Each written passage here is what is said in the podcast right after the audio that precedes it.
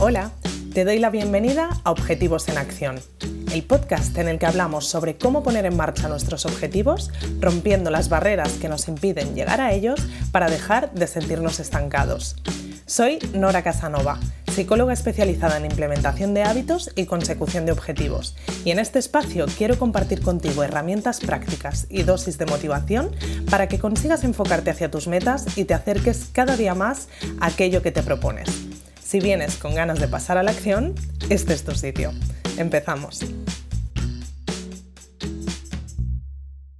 Hoy vamos con un nuevo episodio de estos en los que hablamos de algún objetivo en común, es decir, algún objetivo que recientemente ha aparecido bastante a menudo dentro de la plataforma de objetivos comunes y que como aparece por allí, a mí se me despierta la bombillita y pienso que puede ser un tema importante también del que hablar por aquí, porque, como sabes, todos tenemos al final objetivos en común y cuando un objetivo se repite a menudo entre varias personas, es muy probable que también haya muchas personas de las que me estéis escuchando que tengáis este objetivo y quizá compartir con vosotros algunas de estas cosas que he ido viendo en relación a este objetivo, pues os puede servir también para ir a por él si es que vosotros también os lo habéis planteado.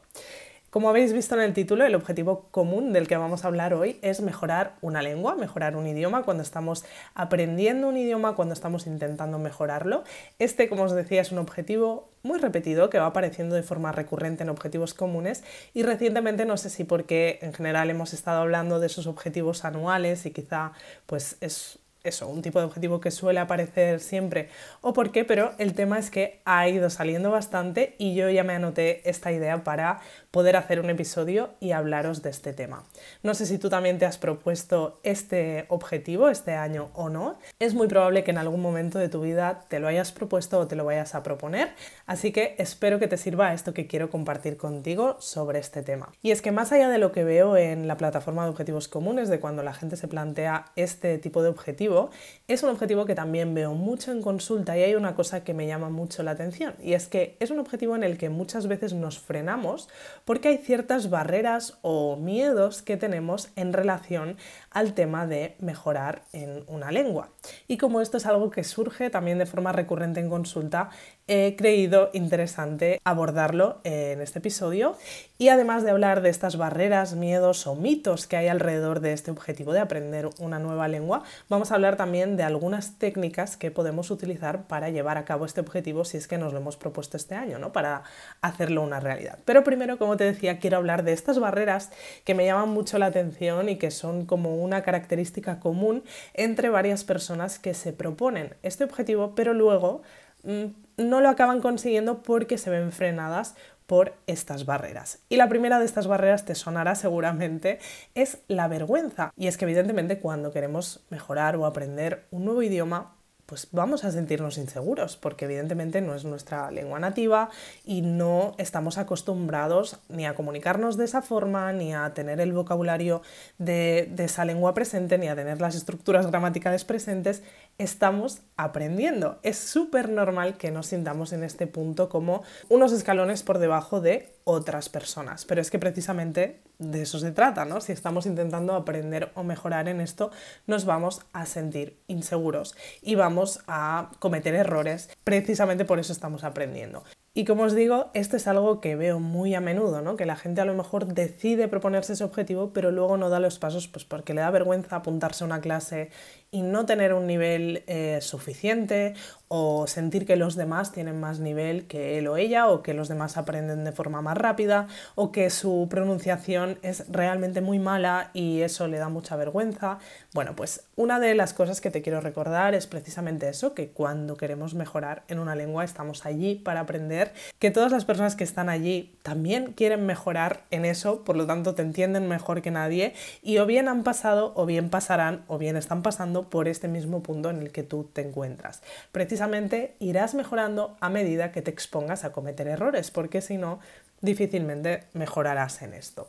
Así que teniendo en cuenta que esto es algo que, bueno, que nos puede pasar a todos, ¿no? Quien no ha vivido o quien no tiene el recuerdo de cuando iba al colegio en las clases de inglés o las clases de francés o de la lengua que estuvierais estudiando, cuando os tocaba leer, pues os entraba mucho esta vergüenza porque mm, tanto si lo hacíais bien como si no lo hacíais tan bien, ¿no? Porque esta es otra de las cosas que pasaba, que las personas que tenían mejor pronunciación se avergonzaban de eso, los demás se reían de esas personas, ¿no? Que es madre mía, pero ¿cómo somos de niños que hacemos estas cosas, ¿no? Creo que todos podemos empatizar un poco con esta emoción y creo que precisamente porque a lo mejor la hemos vivido de pequeños o porque, como os digo, simplemente es un tema en el que no nos sentimos expertos, en el que no sentimos que tenemos demasiada seguridad, pues mm, nos sigue pasando, ¿no? Nos puede seguir pasando. Así que si esta es una de las barreras que te frena a la hora de ir a por este objetivo, ten en cuenta que todos los que estamos mejorando en esa lengua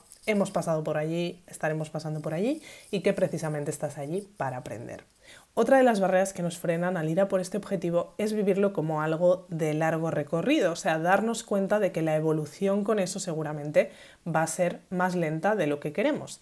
¿no? Muchas veces mm, pretendemos mejorar nuestro inglés en un año y cuando llevamos unos meses y sentimos que no estamos avanzando lo suficiente, nos desanimamos. A ver, es importante que este tipo de objetivos nos los planteemos desde el punto de la mejora. Siempre va a ser interesante que nos centremos en mejorar en algún aspecto de esa lengua que tengamos más flojos o que simplemente nos centremos en mejorar un poquito más, ¿no? Sentir que, que seguimos aprendiendo y que cada vez estamos más resueltos con eso. Es importante que dejemos a un lado el perfeccionismo y que nos centremos pues, no en tener un nivel nativo ese año, ¿no? que seguramente no es el objetivo, sino en ir mejorando poquito a poco. Lo importante es estar en ese camino, en esa trayectoria y nos tenemos que quedar con eso.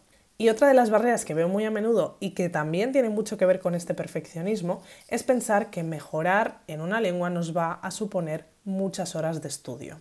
Evidentemente depende del objetivo que tengamos, pero como os decía, si nos planteamos este objetivo simplemente como mejorar en eso, vamos a poder proponernos pequeñas acciones, pequeños ejercicios diarios eh, que podemos aplicar, ya sean ejercicios prácticos, ¿no? Que tengamos que sentarnos a hacer, o ejercicios más indirectos, como por ejemplo escuchar podcast en esta lengua, escuchar música en esa lengua, ¿no?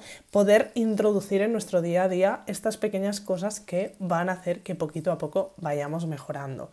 Además, em, también a veces tenemos como en nuestra cabeza esa idea de eh, que cuando aprendemos alguna mm, habilidad, ¿no? Como esta, tenemos que hacerlo sí o sí en el modo académico de ¿vale? Pues me compro un libro, aprendo todo, capítulo 1, capítulo 2, capítulo 3, y a día de hoy tenemos un montón de recursos para aprender idiomas, ¿no? Desde retos que organiza un montón de gente, ejercicios que podemos encontrar por internet. Así que vamos a pensar que algo es mejor que nada. Vamos a dejar de lado ese perfeccionismo y también dar por válidos esos métodos de estudio que quizá no son los que tenemos en nuestra cabeza, pues eso, tan similares al método académico que siempre hemos utilizado para estudiar este tipo de cosas, pero que igualmente son súper útiles y que nos pueden ayudar a mejorar, que como decíamos es el objetivo. Bueno, pues estas son las tres barreras que más mm, he ido viendo que la gente se encuentra cuando se propone este tipo de objetivo y ahora vamos a ver qué técnicas tenemos, ¿no? Un poco al hilo de esta última barrera que decíamos, de no dejarnos limitar por esa idea de, ostras, pues si no me puedo apuntar con un profesor particular o no me puedo apuntar a una academia eh, de inglés, no voy a mejorar en el inglés, ¿no? Vamos a ver ¿Qué opciones tenemos? Que obviamente seguro que se me escapan porque no es mm, como el tema en el que yo soy experta, pero a raíz de ver cómo las diferentes personas con las que trabajo que se plantean este objetivo van trabajando en él, he podido hacer como un recopilatorio de algunas técnicas que pueden ser útiles.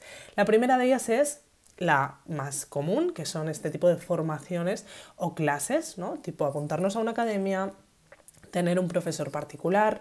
Estas opciones al final nos permiten seguramente un compromiso mayor, una personalización mayor de las clases, de nuestro nivel y nos permiten, puede ser que, avanzar a pasos más grandes. ¿no? Una de las cosas que podemos tener en cuenta con esto, para no limitarnos otra vez, es buscar entre las diferentes opciones de academias que hay. Como decíamos, a día de hoy tenemos un montón de opciones, opciones presenciales, opciones online, opciones pues, que siguen una estructura más académica, opciones que a lo mejor siguen una estructura más diferente, flexible, más llevado a, modo de diversión, ¿no? No eh, te limites e intenta buscar entre todas estas opciones alguna que encaje contigo. Otra técnica es la inmersión al idioma, ¿no? Eh, mi profesor de inglés nos recomendó hace unos días tener unas 11 horas de inmersión eh, a la semana en el inglés en este caso, pero vamos, sería aplicable a cualquier lengua que estés estudiando. Y pues él nos proponía que lo hiciéramos a través de pelis, a través de vídeos, en TikTok incluso, ¿no? A través de vídeos en YouTube, podcast, series, lectura, cualquier cosa de nuestro terreno del ocio al que podamos ir introduciendo unas horitas más de ese idioma que estemos aprendiendo, pues eh, va a ser interesante y va a sumar para que nos vayamos eh, metiendo de lleno en pues acostumbrarnos en cómo se pronuncia ciertas palabras o en cómo son ciertas estructuras, aprender cositas de vocabulario. Así que esta sería otra técnica para ir aprendiendo en esa lengua. Lo que puedes hacer es empezar con poquitas horas, ¿no? con poquitos de estos recursos de todas las opciones que tenemos e ir aumentando poco a poco. No te limites ahí, también busca porque hay muchísimos recursos y a veces cambiar pequeños hábitos, ¿no? Si estás acostumbrado a ver las películas en español y de repente te propones verlas en inglés, pues se te puede hacer raro al principio, te puede costar, pero es algo a lo que te vas a ir acostumbrando mucho más fácilmente de lo que crees y que luego en realidad te puede estar dando buenos resultados con este objetivo.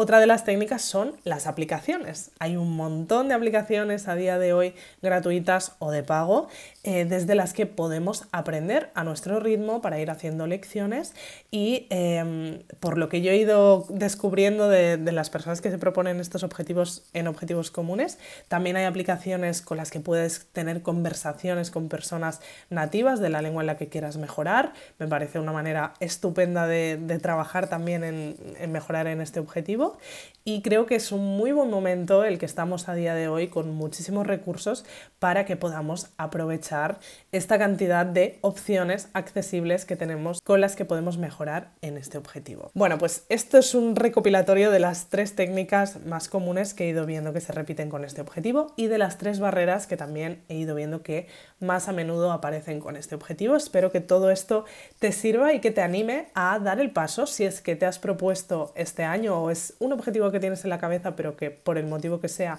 no te has propuesto seriamente hacer, pues que le des otro intento, ¿no? Porque como ves, es un objetivo súper común que podemos abordar de muchísimas maneras diferentes y en el que no es necesario para nada un todo o nada, que a veces es como nos lo planteamos. Así que como ejercicio de la semana te voy a proponer que si es uno de tus objetivos de este año, elijas una forma en la que vas a empezar a introducirlo en tu vida desde ya.